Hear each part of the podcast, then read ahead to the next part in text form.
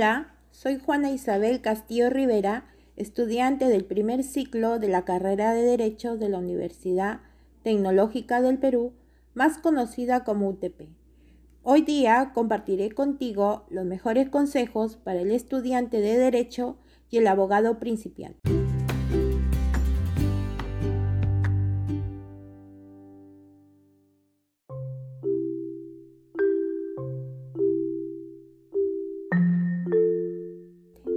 La carrera de Derecho tiene fama de ser una carrera muy exigente. Por eso aquí te presentamos los mejores consejos para que la completes con éxito y tengas un buen comienzo en esta profesión. Presta atención.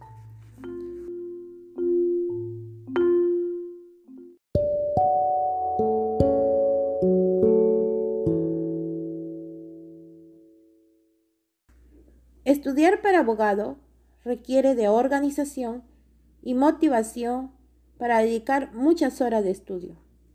A pesar de la apariencia externa, el estudio de las leyes no tiene por qué ser aburrido y monótono. La falta de experiencia a veces se compensa con una buena actitud y predisposición. La carrera de derecho está directamente relacionada con largas jornadas de estudio memorización de leyes y lecturas extremadamente densas.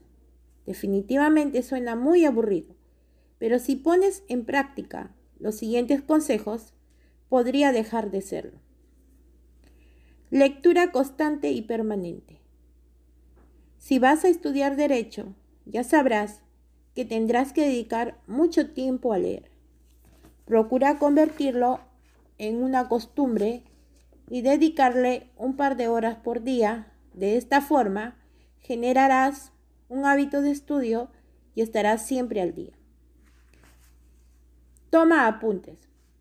Toma notas mientras lees y cuando estás en clase, de esta forma comprenderás mejor aquellas temáticas más complejas.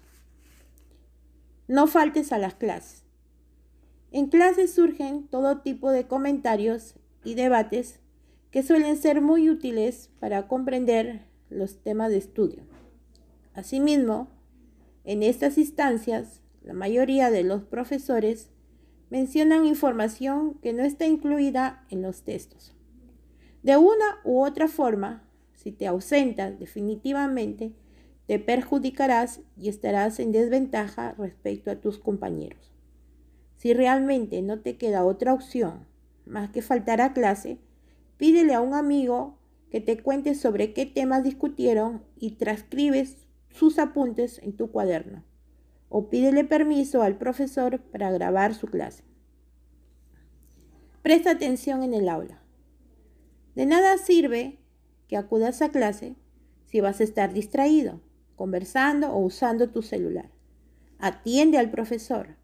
Realiza intervenciones y haz todas las preguntas necesarias. Forma un grupo de estudio. Si todos los miembros están comprometidos y tienen metas académicas similares, los grupos de estudios pueden, ser, pueden convertirse en una herramienta de aprendizaje muy valiosa. Organiza un plan de estudio. Uno de los hábitos de los buenos estudiantes es organizar un plan de estudio. Para hacerlo, arma un calendario que incluya todas las tareas y pruebas próximas y evalúa de cuántos días dispones para preparar cada una. Asimismo, trata de estudiar al menos un par de horas por día, preferiblemente en el mismo lugar y horario. Tómate exámenes de prueba solicita exámenes antiguos a un compañero de ciclos superiores y complétalos preferiblemente en las mismas condiciones que tomarías un examen real. De esta forma pondrás a prueba tus conocimientos y sabrás cuál es el método de evaluación más usado por el profesor. Asimismo, será conveniente que asistas a las clases de consultas y a las revisiones o devoluciones de las pruebas. Participa de actividades extracurriculares. Si alguno de tus profesores participa de una conferencia o dicta un seminario o taller relacionado con la materia jurídica, haz lo posible por acudir. De esta forma, extenderás tus conocimientos y tendrás un panorama más realista sobre la carrera y tu futuro laboral.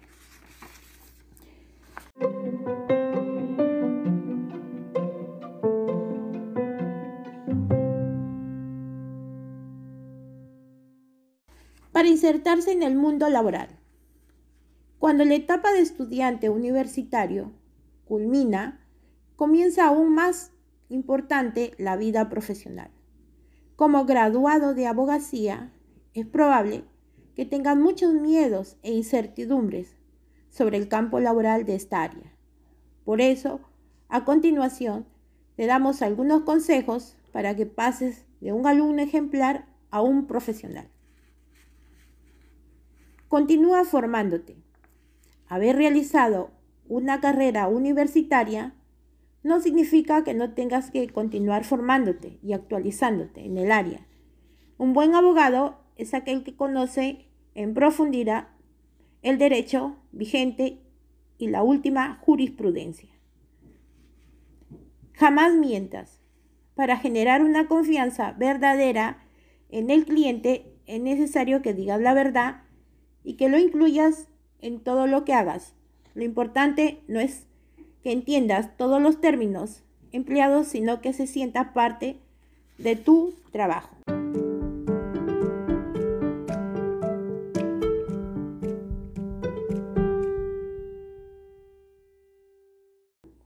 Bueno, es todo lo que quería compartir contigo. Te deseo muchos éxitos.